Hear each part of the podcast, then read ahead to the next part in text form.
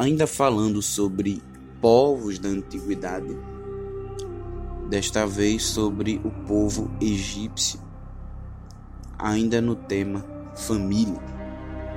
Nós podemos observar algumas informações sobre esta instituição social tão importante para o ser humano, para seu desenvolvimento, tanto intelectual como pessoal, que é a família. E com o povo egípcio antigo não era diferente. O núcleo familiar, ele tinha grande importância. Não só na educação, mas também no relacionamento com as outras pessoas.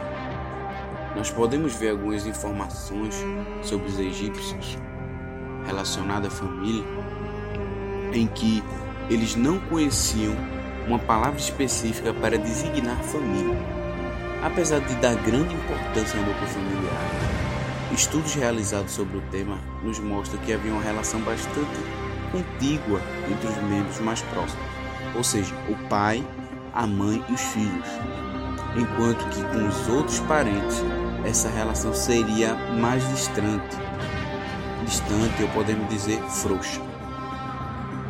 A função do homem ou do pai era garantir o sustento da família ele também deveria dar exemplo aos seus filhos para que, desde jovens, eles tivessem a mesma ideia de núcleo familiar. E assim, eles poderiam fundar a sua própria família.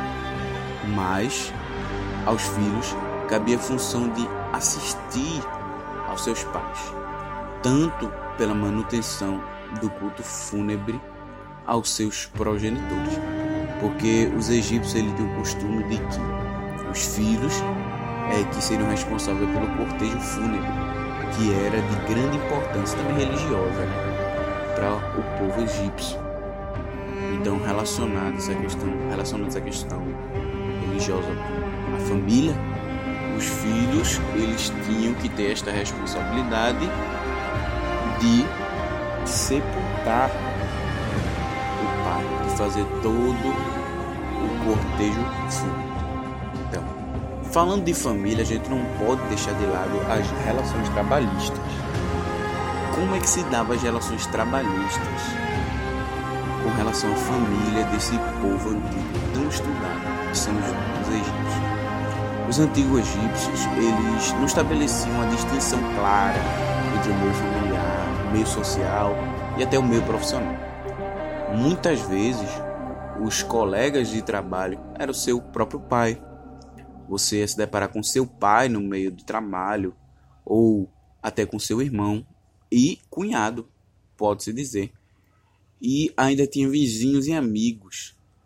Era muito comum para as famílias de trabalhadores que eles habitassem um bairro específico, dedicado a uma profissão. Ou seja, quem era tecelão vivia num bairro onde tinha a maioria de pessoas tecelão, do uma espécie de vila de operários.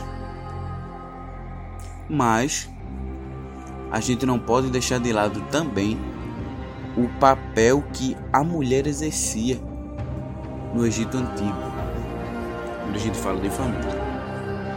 O papel da mulher ou da mãe era um papel muito importante a mulher ela não era desvalorizada e ela não tinha seus direitos, podemos dizer assim, negados, pois para os homens egípcios eles deveriam cuidar da mulher, amar e proteger. A mulher era considerada uma verdadeira governanta do lar. Os homens trabalhavam e cuidavam do sustento da casa e a mulher ela governava o patrimônio do homem, que inclusive era dado como um título para a mulher que se casava. Os egípcios ele, eles faziam bastante, como é que eu posso dizer, menção ao casamento, pois ao casar era como se para o homem ele começasse a iniciar um grande passo da sua vida e para a mulher ela começasse a viver um tipo de, de avanço na sociedade. E eles tinham que procriar e ter filhos para que as coisas continuassem né, evoluindo e seguisse cada um com o seu núcleo familiar. Seguindo, obviamente, os filhos, de preferência, a profissão do pai com os conselhos da mãe. A mulher, ela mantinha o seu nome e, como eu já disse, ela tinha uma certa independência. Até mesmo seu trabalho. Elas poderiam trabalhar como parteiras, tecelãs, médicas, prefeitas ou como colaboradores na empresa dos seus próprios maridos. E ao se casar, elas adquiriam um grande status.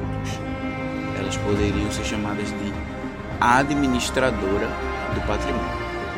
E em casa, eram elas que iriam organizar tudo, deixar tudo nos conformes, para que, quando o marido chegasse, todas as coisas estivessem organizadas. Quem dava a última palavra, às vezes, em algumas casas, era a mulher, era a esposa. E o marido deixava tudo nas mãos dela, porque ela resolveria. Mas, apesar de ser da mulher egípcia ser focada no seu trabalho, focada nas, nas atividades domésticas, não somente domésticas no cuidado do filho, mas também nas atividades trabalhísticas. Como já temos falado, ela ajudava no sustento da casa, com profissões, sem falar que ela administrava as coisas que o marido tinha. Então, podemos ver que elas não deixavam de cuidar também da sua aparência. As mulheres egípcias, elas prestavam muita atenção à sua aparência, principalmente com o penteado e a maquiagem. Nas pinturas, a gente pode ver que a pele dos homens ela parece mais morena, enquanto as mulheres de classe superior elas têm um tom de pele mais pálido. Acredita-se que a diferença da cor assim da pele pode indicar uma posição elevada da pessoa ou até indicar que essa se abrigava mais do sol em casa ou que utilizava vários cosméticos né, para adquirir tal cor. A educação era, até uma certa idade, uma obrigação da mãe, e a partir dessa idade, no caso dos meninos, ela passava a ser uma obrigação do pai, a quem eles acompanhavam no trabalho como ajudantes ou sucessores. Caso acontecesse de que o menino não queria, não quisesse seguir a profissão do pai, o pai o levava para a escola dos livros, como era chamado na época. Os meninos saíam para aprender outra profissão para dar continuidade ao ciclo familiar e criar o seu próprio núcleo familiar.